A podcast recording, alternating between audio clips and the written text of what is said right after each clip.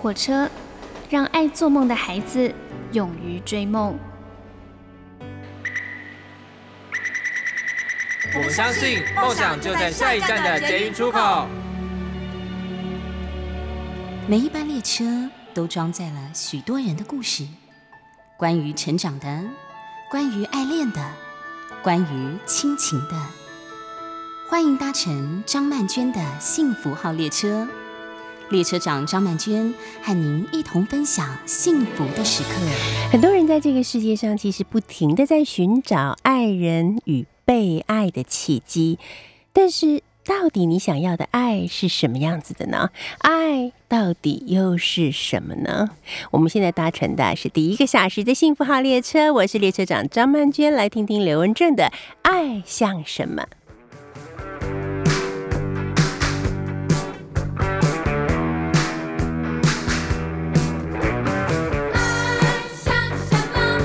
像星期天的早晨，爱像什么？爱像拥抱着风，爱像什么？爱像紫色的梦幻，爱像什么？爱像说话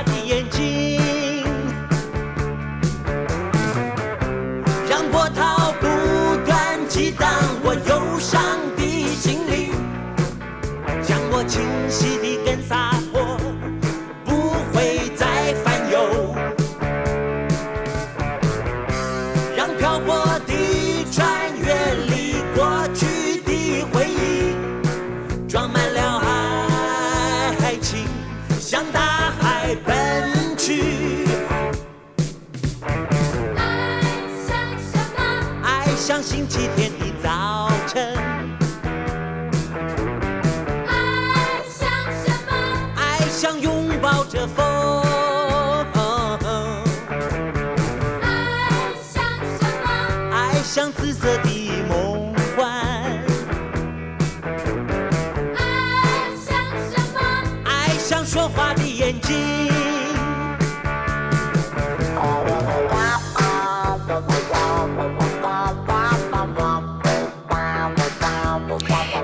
相信每一个人对于爱到底像什么，或者是爱到底是什么，都有自己不同的经历、需求以及诠释啊。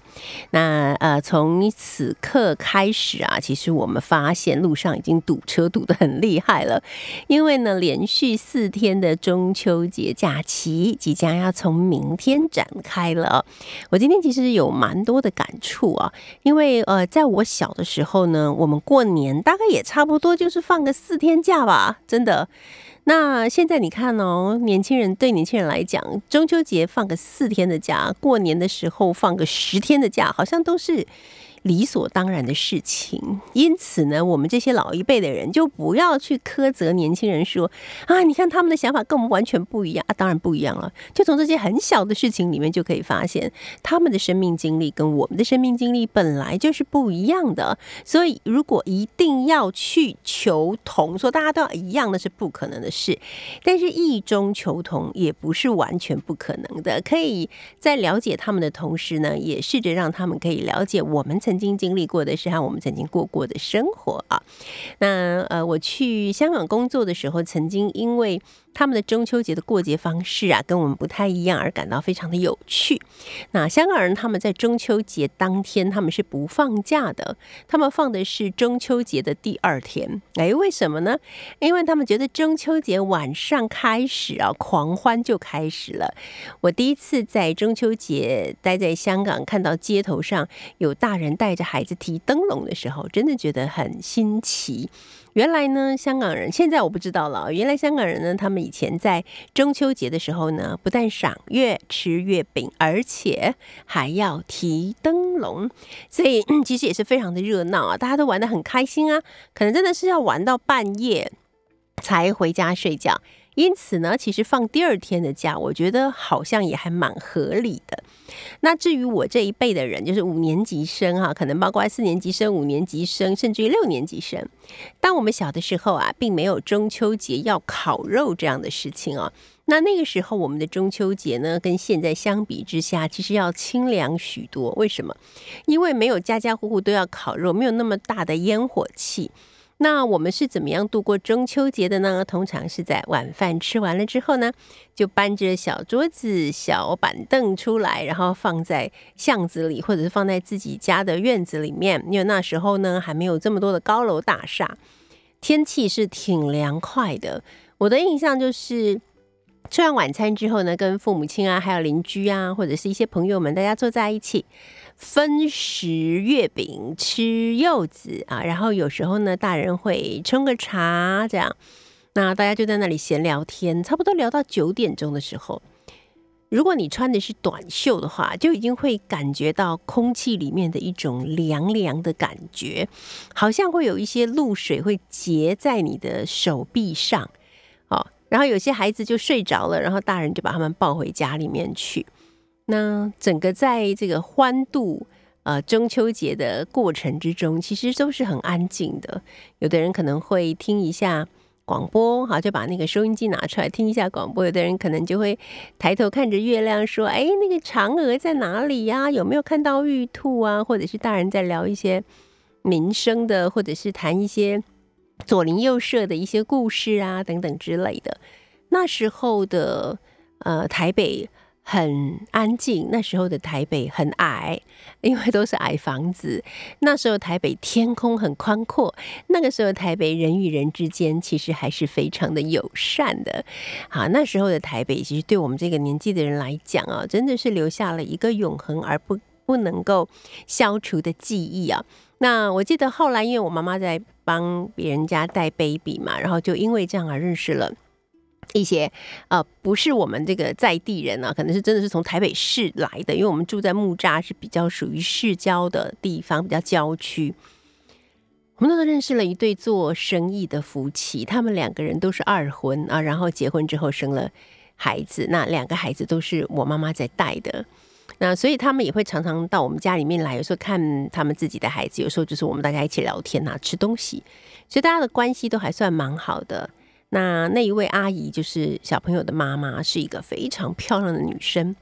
而且从她还很年轻的时候呢，就开始做美容，好，所以她就是那种跟我们在电视上面或者是在电影里面看到的明星长得很像，就是有一个明星脸。但她是一个很慷慨的人，而且对孩子都挺好的，所以我们都很喜欢她。我们叫她玛丽阿姨，她的先生呢长得高高大大的，其实有一点点比较粗犷的那种味道吧。有时候他们两个人在呃开玩笑的时候，就是太太会叫先生说：“哎，我们家那个大老粗哈，就是类似那样子的一种感觉。”但他们的关系呢还是挺好的。我记得有一年中秋节，他们就到我们家里面来，大家一起吃了饭之后呢，就跟着邻居啊、邻居的孩子们就一起在院子里面赏月啊。然后这个玛丽阿姨就跟我们这些小孩子们说。哎，今天要熬夜哦，你们熬得住吗？哇，熬夜，在我们那个每天八点钟就要上床睡觉的童年，听到竟然可以熬夜，多嗨啊！但每个孩子都说可以，可以，可以啊。然后妈妈就有点为难，然后我们就拜托妈妈，拜托了，让我们熬夜一下，我们想跟阿姨一起玩。那玛丽阿姨就说，她跟她先生呢，每一年呢，在中秋节的时候，他们都会在零点。零分的时候呢，就是冲到那个呃，我们有一个指南宫嘛，在我们附近，他他们会去上第一炷香，这样就可以保佑他们做生意可以非常的顺利啊。好，那也就意味着我们十一点就多就要开始上山了啊。那那时候就是一堆小孩、大人，就是挤在一台车里面。我现在想起来都觉得很奇妙，为什么那一台小车可以挤那么多人？我们以前曾经有出去玩的时候，大人小孩全部加起来，可能将近有十一个人哦，可以挤在一台房车里面出去，简直是不可思议吧？但现在看起来的话，根本就是严重违反交通规则。好，那时候的阿姨就带着我们几个大人，然后一群小孩子，当然每个小孩子都没有位置可以坐，都只能坐在大人的腿上，而且还有那个大人有两条腿就要坐两个孩子那种情况。可是那时候我们都瘦瘦小小，所以就挤着上了指南宫。好，我记得在那个，因为我们上去的时候还没有十二点嘛，所以在那个广场上呢，大家就开始玩大风吹。那阿姨是一个还蛮童心的人，她就说：“哎，我们一起来玩这样子。”然后就拉那个呃拉那个她的老公哈一起这样子。然后轮到阿姨的时候，她就因为大风吹嘛，就是呃如果有什么什么的人哈，就吹什么什么样，比方说吹呃戴眼镜的人啊，戴眼镜的人就要赶快换位置啊，就是呃吹呃身高只有一百五十公分以下的人，大家就要换位置。然后轮到阿姨的时候，因为大家都跑来跑去，都玩疯了，很嗨。阿姨就突然说：“吹没有良心的人！”好，结果那个她的老公就立刻跳起来想要跑，所有的人都大笑，因为只有她一个人要跑，没有人要跑，因为大家都觉得自己很有良心，只有她老公觉得自己没良心，她应该是没听清楚，就急着要换位置。然后我记得阿姨就笑到眼泪都流出来，说：“我嫁给你几年几年，我到今天才知道，原来你是一个没有良心的人。”那个晚上，在我看来呢，是一个永远都不会呃天亮的夜晚，玩的非常开心。我们还在附近的商店买了一种叫做荣观果乐的东西喝，那个饮料，那个饮料喝起来就像是果汁加汽水这样子。喝完以后，舌头，如果你喝的是，比方说呃橘子口味的，你喝完之后，你的舌头就变成橘色。如果你喝的是葡萄口味的，喝完以后你的舌头就会变成紫色。换句话说，它就是一个充满了很多很多的色素啊，或者是一些添加物。可是小时候就觉得超好喝的。我记得我们就是一个人有阿姨帮我们一人买了一瓶，就这样子喝，然后喝的非常的快乐。那那一个晚上，在我看来是从小到大最充满了惊喜、充满了狂热、充满了。很兴奋、不可思议的一个最难忘的中秋夜。如今回头去看，这些长辈们都已经过世了啊！但是曾经他们带领着我们一起过节的这种温馨的感觉，却是永远都不会消失的。所以有时候我就觉得说，嗯，如果你的身边有孩子的话，陪伴着他一起度过一些特别的日子，对他来讲是永难忘怀的美好时光。我们现在听到的是张雨生所演唱的《一天到晚游泳的鱼》。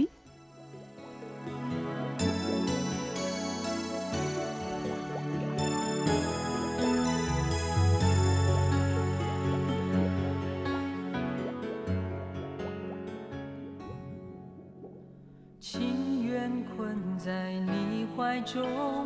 困在你温柔，不想一个人寂寞无边漂泊，就像鱼儿水里游，你的心河流向我，不眠不休地追求。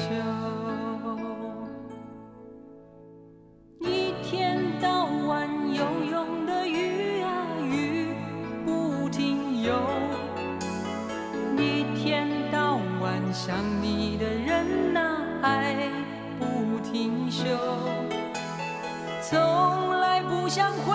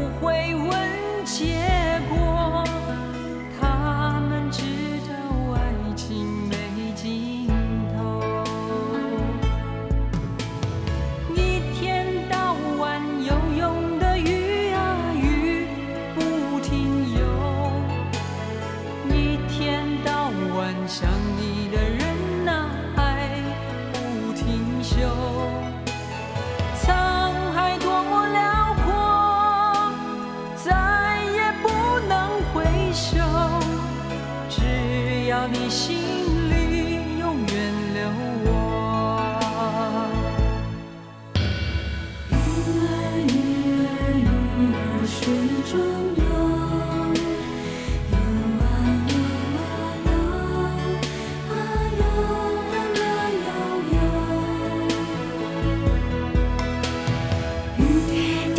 我们第一个小时的幸福号列车，我们邀请到的就是大家都很熟悉也很期待的啊，这个是我们的资深乐评人叶云平云平老师。那呃，每一个月呢，我们都会邀请云平老师啊来跟我们一块聊聊听歌听故事这个单元。那这个单元呢，目前已经来到了两千年的选秀新人潮了。那我们知道很多歌手，有些可能是我们很熟悉的，是我们很喜欢的，其实他们都是从选秀节目之中脱颖而出的。云平老师好，是曼娟老师好，呃，大家中秋愉快。是的。那今天呢，老师要跟我们聊到的是，也是选秀新人潮，但是已经来到了第五个单元了，对不对？对，嗯这这第五个单元其实也就是这个题目的最后 最后 ending 最后 ending。对，因为其实应该在在上一个月就应该做 ending，但是我们因为我们临时插播了一个金曲奖的小特辑嘛，对对，所以我们就延到了这个月。那我想谈了谈了五集，也差不多该 该结束了。所以今天会来谈一谈所谓后选秀时代，就是我们其实，在前面几集都谈到了，呃，大概两千年中期以后，呃，台湾掀起的一股选秀节目的风潮，也从当中发掘了很多的新人。但这个选秀风潮一直走到现在为止，其实也陆续的产生了很多的变化。嗯那今天大概会分两个部分来谈，呃，前半部会谈一谈就这几年来的呃台湾选秀节目的现况，然后后半部呢，我们回过头去谈一谈对岸，也就是中国那边，他们其实把选秀节目的某一些制作规模或者是内容，呃，发挥的更辉煌或更夸张。对，嗯我们会谈谈这个部分。好的，那么今天首先登场的这一位呢，就是获得第三十二届金曲奖最佳台语男歌手的许富凯啊。讲到这个。嗯上一次啊，我在看金曲奖颁奖的时候，我就拿着云平老师的预测名单，哦，准确率很高呢，哦哦哦还好，是还还还能。强欸对，好，来，我们先来讲讲许富凯。嗯许富凯他是在哪一年才被大家所关心和注意到的呢？其实，当然，呃，今年的金曲奖他拿到最佳台语歌手，但他其实已经出道十年了。哦，对，那其实呃，上个月我们在做金曲奖特辑的时候，我曾经第一首放了曹雅文的歌，她也是今年金曲奖最佳台语女歌手。对，然后刚好呃，曹雅文跟许富凯都出生自同一个呃选秀节目，叫做《明日之星》。哦。那《明日之星》其实有选这个所谓华语的，也有选台语的。嗯，但是呃，许富凯跟曹雅文是当年最受到瞩目的这个最最大家认为最有潜力，然后最有这种台语传统歌曲接班人的态势，是从《明日之星》这个选秀节目，因为他们两个都是冠军，是。都分别拿到过冠军，嗯。然后呃，立刻就被大家注意到，反而是怎么说呢？这十年来，呃，所谓所谓台语歌曲或台语音乐的这一条脉络里面，呃，最被大家看好的新人，虽然说是十年前是新人，但是他们现在已经走到了一个最成熟的阶段，所以才也分别拿到了金曲奖。OK，好的，我们现在就立刻来听听许富凯所演唱在二零二零年呢，呃出的专辑里面的一首歌《纯情青春梦》。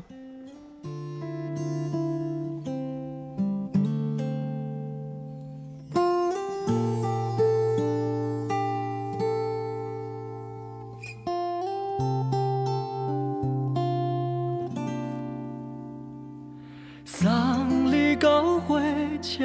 头，我头着做你走，亲像长线风吹双人放手着来自由飞。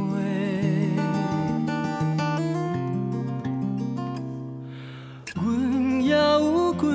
句话，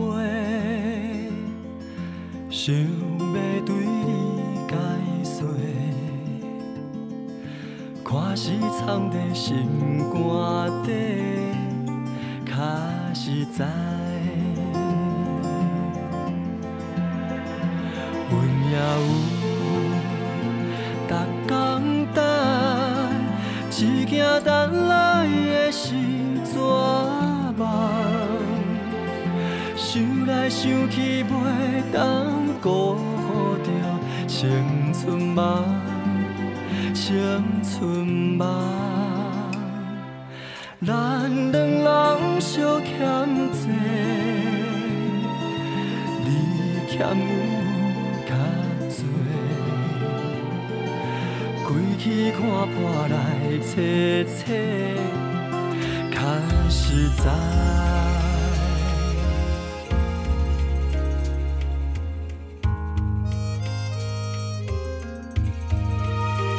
哎，这首歌我最初好像是听到潘越云演唱的，对这首、哦呃这首歌其实是许富凯翻唱了潘越云一九九二年的经典歌嗯《纯情青春梦》哦。那因为许富凯在去年出的这张专辑叫做《十歌》，它里面其实就是全部都是翻唱歌曲。那他翻唱了呃十呃应该说九位嗯。呃台湾的经典的台语女歌手，全部都是女歌手。哦是等于是女歌男唱的这样子一个方式，然后他再多翻了一个日本的山口百惠的的歌曲，所以是九首台语歌加一首日文歌。那里面就有这首《纯情青春梦》。嗯，了解。好，接下来我们来听到的是李友廷所演唱的《直到我遇见你》，但是因为时间的关系，我们只能下一段再请云平老师来跟我们说明一下李友廷他的整个参赛的过程以及他目前的发展状况怎么样。我们先来听介绍《直到我遇见你》。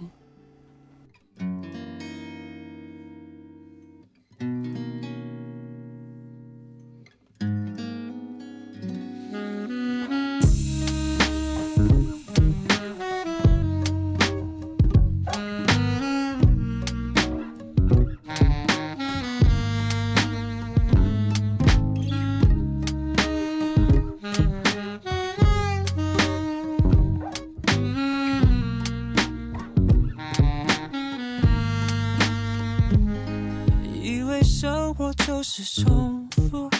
自己就是全部。直到我遇见了你，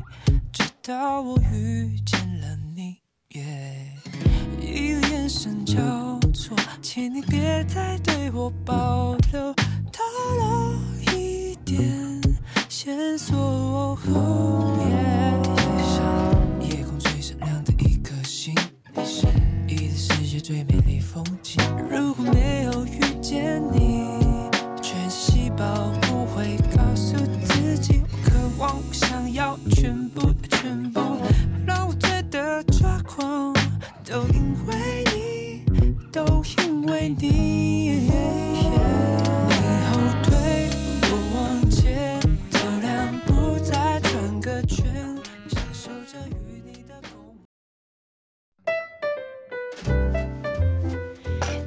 那是第一个小时的幸福号列车，我是列车长张曼娟啊。刚才我们听到的是李友廷所演唱的《直到我遇见了你》。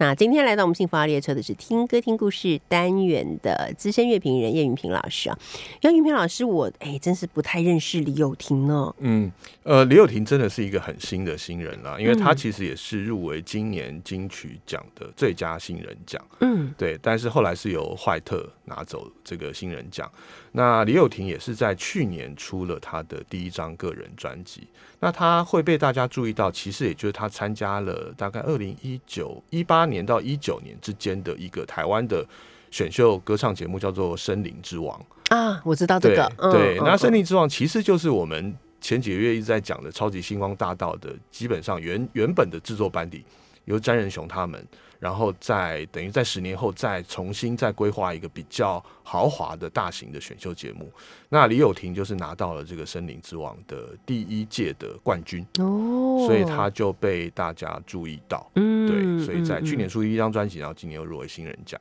OK 好的，所以是一个很值得瞩目的新人，对不对？对对，嗯，接下来呢，这个就特别了，这个就蛮特别的。但是你要说它有多特别呢？好像也是一个必然发展的趋势啊。很奇怪，我对于很多很新的歌手或者歌曲，并不是特别的了解。嗯可是这个桃子 A One J，哎，我不知道为什么，我好像觉得有常常看到他这个名字出现。他也是一个新人吗？哦，对他真的是超级新的新人，这个其实也是我最近才有听到他的东西。但我第一次看到他，是因为我看到去年的一个，也同样是詹仁雄制作的一个选秀节目，呃，叫做《林格世代 DD 五二》。嗯那这个这个 DD 五二这个选秀节目，它的选秀的主要对象是他要选呃女团，就是是女子偶像跳舞团体。OK，对，那这个就找了非常非常多年轻的少女去参加选秀。那嗯这个桃子 A One J 就是去参加的一个。那它比较特别，就是因为这种女团的选拔，通常就是大家会想象说，哇，要长得很漂亮，然后很会跳舞，然后很会唱歌，就是很符子很符合这种偶像的呃要件。但是桃子 A One J 就是说，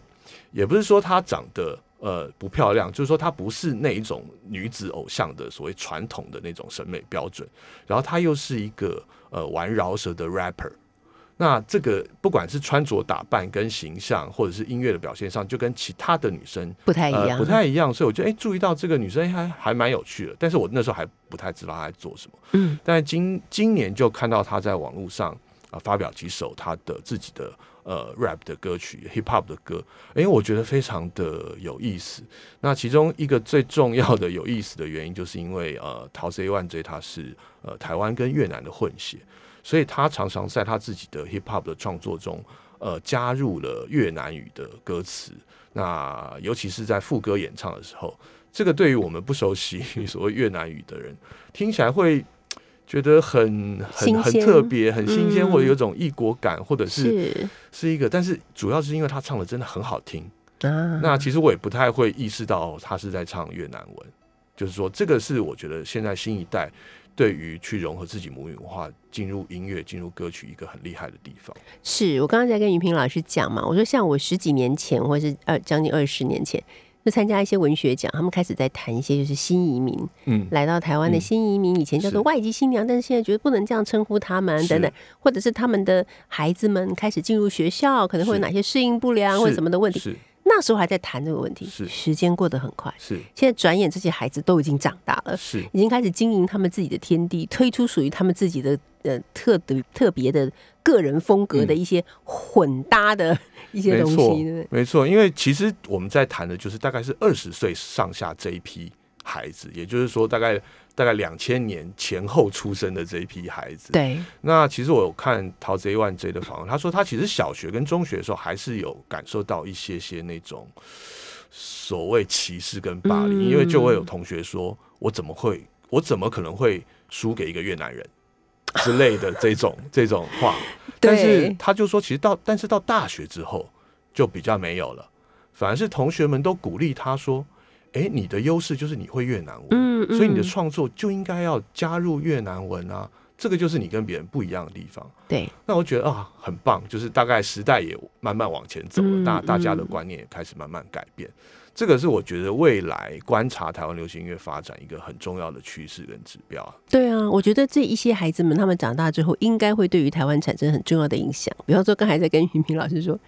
也许有人可以发展出一些台菜或客家菜跟越南菜或者是印尼菜的一些混搭，是应该很好吃。是 对，就是各种可能性其实都有。是，所以我觉得这些孩子他们未来的发展真的是非常有优势的。其实是实，，而且多半我们我们刚才在谈到所谓新移民二代这些孩子们，嗯，通常又有不错的所谓的英文或其他的外语能力，所以我对觉得他们在语言跟文化上的优势真的是比较宽阔。没错。我们现在就来听听这个我们实在不会念的歌名。呃，是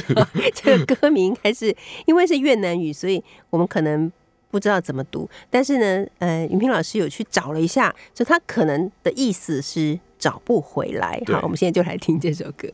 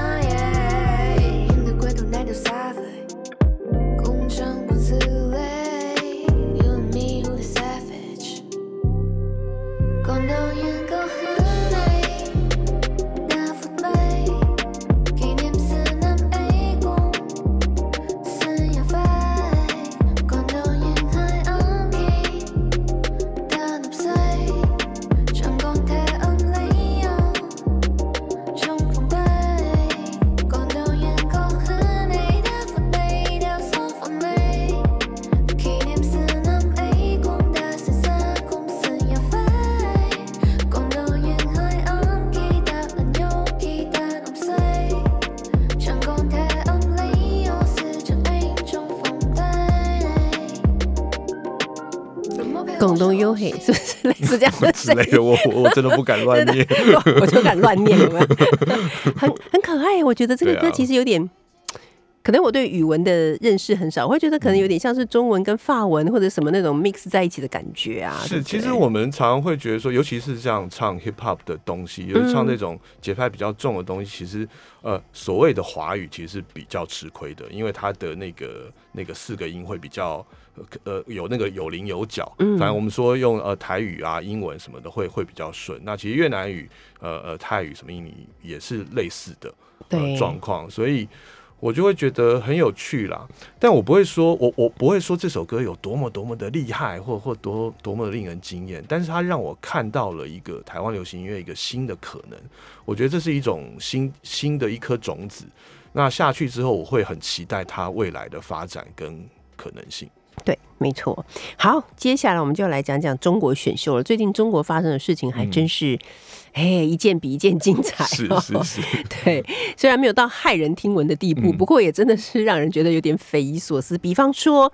他们最近呢就官方明定要禁止呃中国的选秀节目。嗯好。这件事情其实蛮震撼的，因为、嗯因为中国的选秀节目之前真的是做到哇不得了的轰动，而且也造成很大的商机耶。呃，这个不只是对于中国市场的商机，对于整个华人市场的商机，也包括说它也 可以说供给了台湾的音乐人非常多的市场的发展性跟呃可能的工作机会哦。那其实台湾有非常多的歌手。呃，都要去中国参加这样子的选秀节目，去增加知名度或去增加市场性哦。这个本来已经变成一个非常庞大的经济产业，对，但是在呃这个呃中共政权的一声令下就，就戛然而止哦。那其实我们今天会回过头来稍微谈一下这个中国选秀节目是怎么样发展到今天这个、嗯嗯这个很厉害的地步了。对，对，没错。好，那我们首先登场的这一位就是大家都很很熟悉，她是从超女、超级女生出来的。对，其实中国第一个做的最成功的选秀节目，其实就是《超级女生》。嗯，那呃呃，李宇春是超级女生的第二届，就是二零零五年的冠军。是那我觉得李宇春跟她那一年的超级女生真的是一个很重要的中国呃音乐市场或者是娱乐市场的一个指标，因为在此之前，说真的。大概都是台湾的流行音乐去载制了所有的华人音乐市场，包括中国音乐市场。我很喜欢“载制”这两个对字，对对对对对对，对，因为不容易再载制到。对真的。对，那那因所以说，就是说我们熟以前过去熟悉的那些所谓的中国歌手们，王菲啊、那英啊，其实都有，但是他们都必须先来台湾，经过台湾市场的磨练之后，他们才能够回去中国。对，对，那但是大概从这个超级女生或李宇春开始，中国开始有了自己的流行音乐偶像，跟相对的流行音乐产业，跟整个的，我觉得这牵连到整个时尚的，进入一个快速飞奔的时尚产业、流行产业，全部都跟上来。所以，呃呃，超级女生跟李宇春真的是一个很很很重要的指标。然后要谈到的一个，当时我们观察到一个我们非常惊讶的一点，就是呃，超级女生李宇春那一届，那呃，她使用了简讯投票嗯，来决定最后谁是冠军这件事情。呃，超级女生那一届，李宇春是冠军，然后另外两名是呃周笔畅跟张靓颖，然后李宇春一个人就拿了三百多万的选票，简讯选票。那时候我们非常非常惊讶，嗯惊讶的并不是说，当然一方面是这个数，二方面是说我们在想，二零零五年的时候，我们在想，中国共产党怎么会容许你投票？对，而且是真的投票，他也不是嗯做来的。对，对，然后他前三名总共囊括了快要一千万票。哇！对我们那时候就觉得啊，这个事情未来一定会出问题。你看，你看，果然跟你说中了。我们对，先来，但是他还撑了这么久。真的，我们先来听这一首是《皇后与梦想》。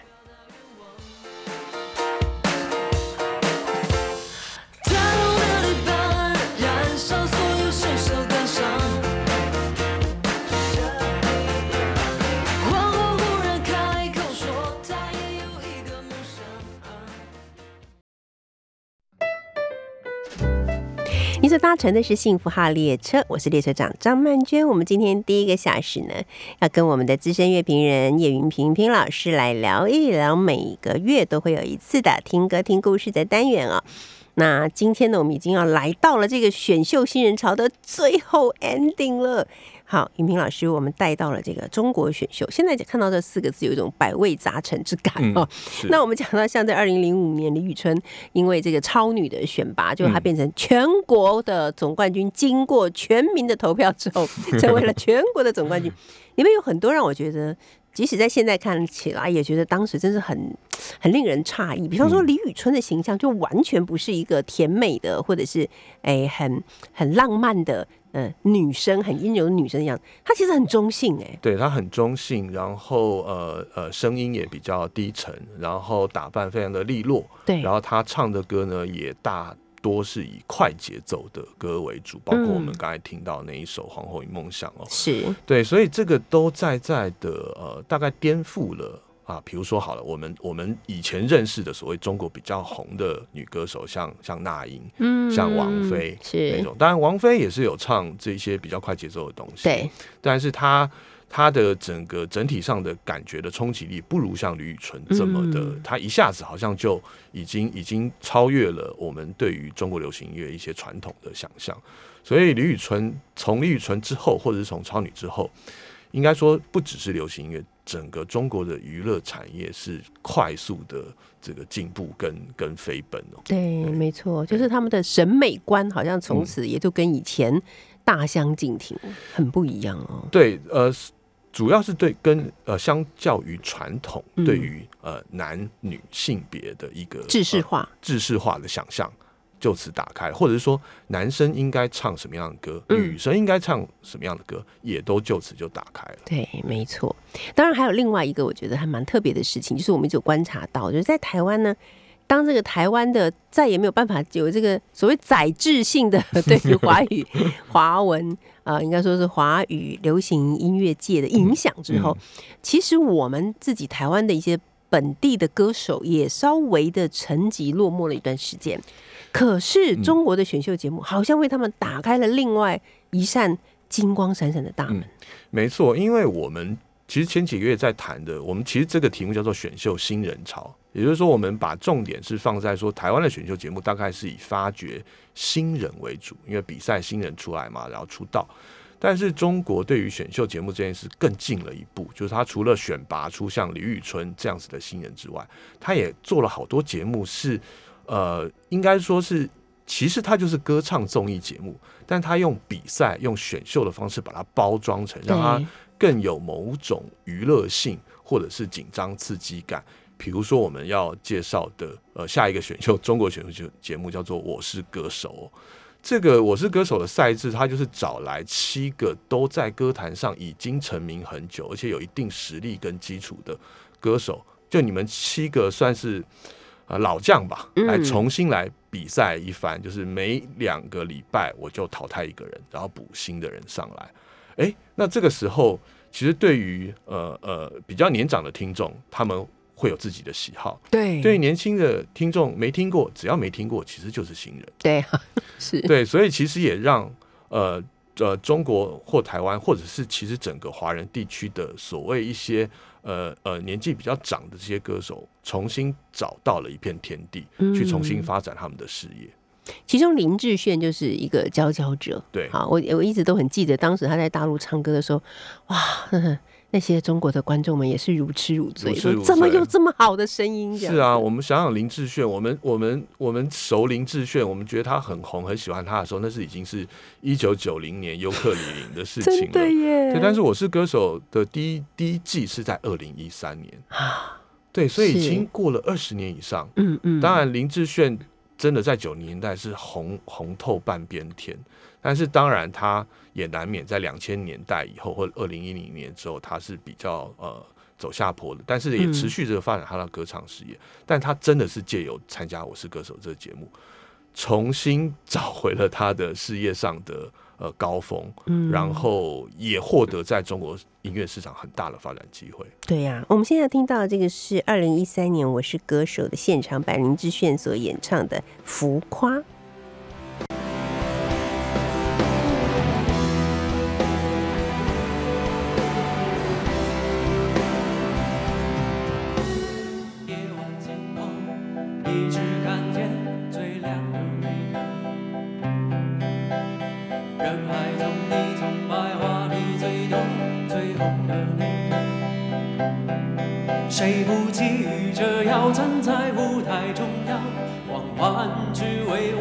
烁。散场后落幕后，谁关心你想什么？谁在乎你做什么？夸张不是罪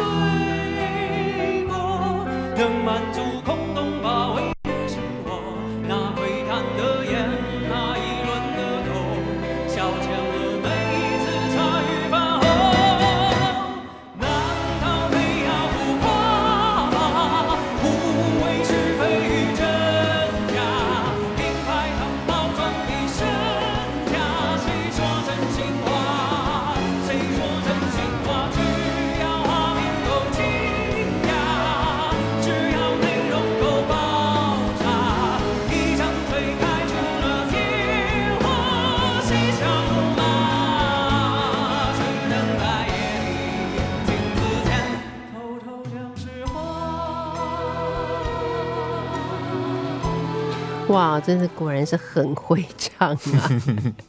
好的，那么接下来这一位，我真的没有听过云平老师，他的他的名字叫新裤子，对，这是一个乐团。那哦今天要介绍最后一首歌，是因为呃呃，中国的选秀节目到后来已经真的非常百花齐放，然后多彩多姿。对，那他除了发掘新人，然后这个去给给呃比较老的歌手一些新的机会以外，他也发展出各种不同的音乐类型跟选秀的对象，嗯也包括说前两年我们知道，其实像中国有嘻哈很红。然后对，最近被抓走了吴亦凡，也是从这个 中国有嘻哈出来的。是的，对，那他也同时开发出了包括呃乐团的选秀节目，在一九年的时候。但其实中国的呃所谓呃，在中国叫做乐乐队啦，台湾习习惯称乐团，但都是 band 的意思。就是中国的这个乐队的发展，其实已经很久，已经二三十年，可以说从崔健八零年代之后，其实是一直有发展，但只是一直都没有完全的要上主流的台面。但终于在在前两年，那选秀节目的市场看到了，诶，觉得这是一个好像我们从来都没有好好仔细去发掘过的一一块宝藏之地、所以就开了一个选秀节目，叫做呃乐队的夏天，嗯哼就是做了两季，然后找来了很多的呃发展很久的中国的乐队，当然有新的乐队。来来，呃，所谓选秀，那新裤子就是一支超级老牌的，它已经超过二十年的哦，的乐队，然后他就从这个呃呃摇滚乐，然后流行的 punk 到后来的电子乐，它经过很多不同音乐类型的发展，然后他终于在呃乐队的夏天这个节目真正冲出了所谓全中国的知名度，哦然后大红特红，因为他拿到了冠军。是，对，所以今天我们最后一首歌来放他的这一首呃比较新的歌曲，叫做《没有理想的人不伤心》。嗯，这是在二零一六年的时候对所出的，对，那嗯这首歌我今天要特别放在中国选秀节目最后一首，有我自己特别的意义。那听众呃听得懂就 OK。怎么这样子不讲啊？没有，因为他其实歌里就在歌词就有讲到说，嗯呃，他喜欢去的唱片店倒了，他喜欢去的书店也关了，哦然后他觉得他不想要一辈子就这样了，嗯对，那他觉得很愤怒，然后他说他最后就一直在呐喊，所以没有文化的人不伤心，没有理想的人不伤心。我听了我都伤心起来了，怎么办？对，这是这是对于某一种很悲壮的自嘲跟反讽了。是的，今天非常谢谢云平老师为我们语重心长的播放了最后一首歌。下一个月要进行什么样的专题呢？我们就一起来期待吧。谢谢云平，谢谢好的，我们休息一下第二个小时的幸福号列车，一会儿见喽。的那些梦都已变得模糊，看不见那些为了理想的战斗，也不过为了钱。可是我最恨的那个人，他始终没死在我面前，还没年轻就变得苍老，这一生无解，没有我的空间。没有我的空间，没有我的空间，没有我的空间。你曾热爱的那个人，这一生也不会再见面。你等在这文化的废墟